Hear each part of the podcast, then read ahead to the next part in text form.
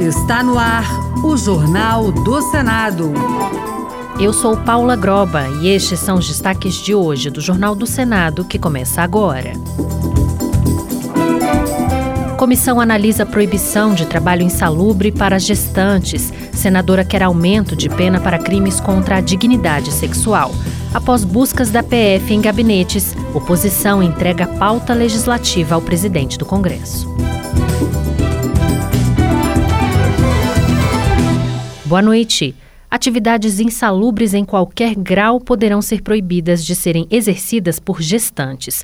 Uma proposta com esse objetivo está pronta para votação na Comissão de Assuntos Econômicos do Senado. Os detalhes com Bruno Lourenço. A reforma trabalhista de 2017 determinou que a empregada gestante ou lactante seria afastada apenas de atividades insalubres de grau máximo, com a realocação em local sem risco para a saúde. No grau médio ou mínimo, o afastamento se daria mediante atestado médico. Se não houvesse função na empresa para o trabalho seguro, ela ficaria em licença e receberia salário maternidade durante o período. Mas o senador Paulo Paim, do PT do Rio Grande do Sul, se opôs a essa alteração e apresentou o projeto para retomar a proibição do trabalho de gestantes e lactantes em ambiente insalubre de qualquer grau. Que não é retirando o direito do nosso povo que nós vamos resolver a questão do equilíbrio, da economia, da responsabilidade social e do, vamos construir uma sociedade justa. O texto a ser votado na Comissão de Assuntos Econômicos tem a relatoria de Augusta Brito, do PT do Ceará, e recomenda o afastamento de quaisquer atividades insalubres enquanto durar a gravidez ou lactação, sem prejuízo da remuneração da empregada,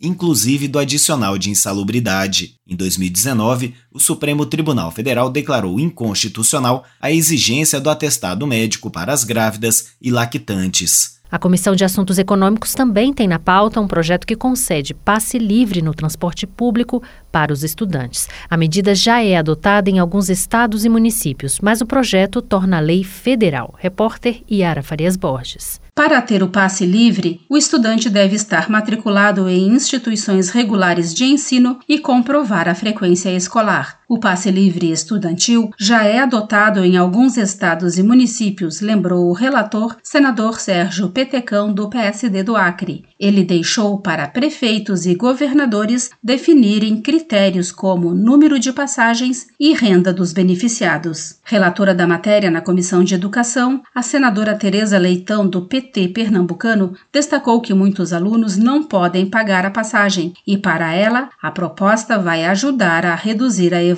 escolar. O mérito importante não é, desse projeto, inclusive relacionando com o recente episódio da pandemia, que a evasão escolar, o abandono escolar, muitos se agravaram, destacando também que, mais do que um meio de apoio ao exercício do direito à educação, o transporte escolar tem sido referido como um dos os itens de gastos a serem considerados na formulação do custo aluno-qualidade do Plano Nacional de Educação. De autoria do senador Isalci Lucas, do PSDB do Distrito Federal, a concessão de transporte gratuito aos estudantes será uma norma nacional caso a proposta vire lei.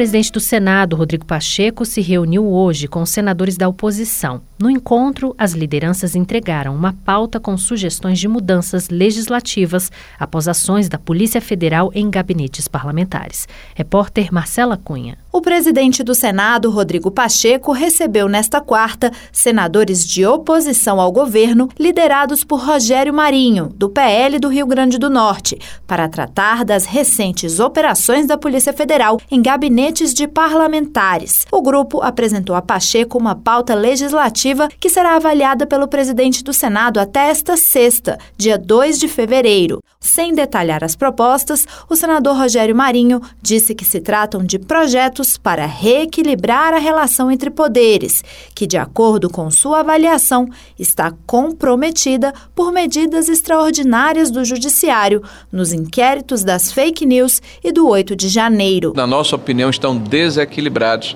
pela forma como a Constituição e a legislação têm sido relativizada na condução dos inquéritos que foram instaurados a partir do inquérito do fake news. As buscas da PF, autorizadas pelo Supremo Tribunal Federal, nos gabinetes dos deputados federais do Rio de Janeiro, Carlos Jordi e Alexandre Ramagem, ambos do PL, geraram descontentamento na oposição, que alega perseguição e espera uma reação do Congresso.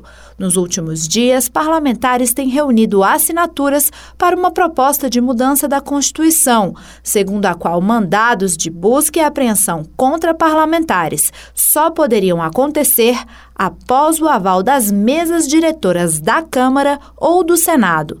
A PEC é de autoria do deputado Rodrigo Valadares, do União Brasil, de Sergipe.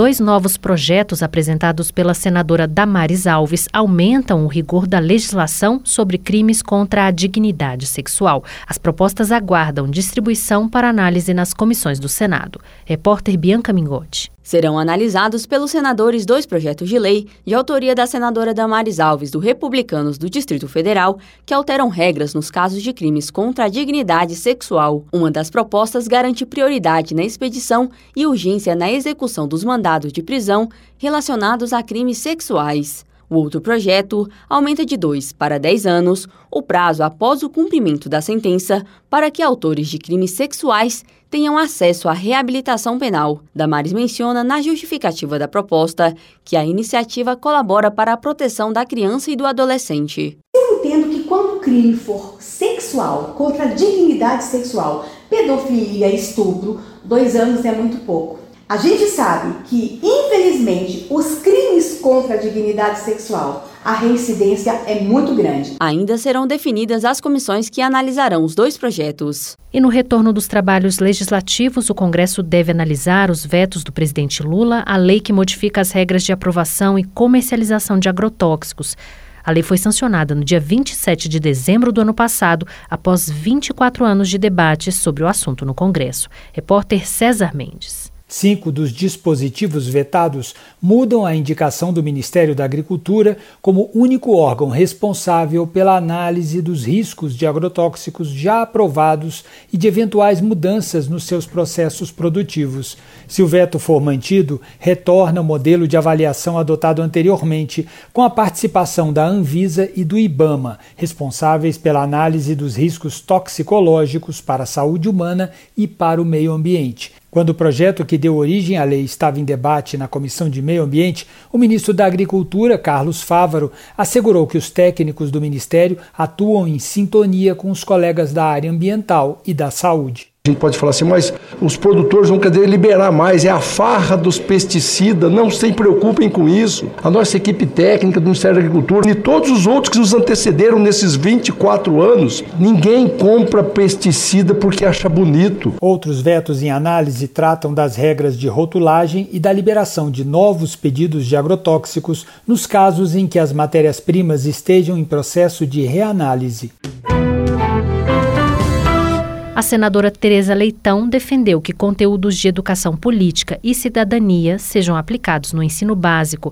Ao citar a importância da formação política da juventude, a relatora do projeto defendeu que os temas sejam abordados de forma transversal e interdisciplinar nas escolas. O projeto que teve origem na Câmara aguarda a votação do Senado. Os detalhes com a repórter Janaína Araújo. Está em análise na Comissão de Defesa da Democracia projeto que altera a Lei de Diretrizes e Bases da Educação para incluir educação política e cidadania nos currículos do ensino básico no Brasil. A proposta foi apresentada pela deputada Renata Abreu, do Podemos de São Paulo, e tem parecer favorável da senadora Tereza Leitão, do PT de Pernambuco, que apontou a relevância da iniciativa é muito importante a formação política da juventude. E eu falo de um entendimento mais amplo da realidade social, política do nosso país. As pessoas pensam que participação política se dá apenas na hora de votar. E a gente precisa ampliar isso. Votar é uma das dimensões. Tem outros aspectos que pressupõem uma leitura crítica de como é que se move a realidade brasileira,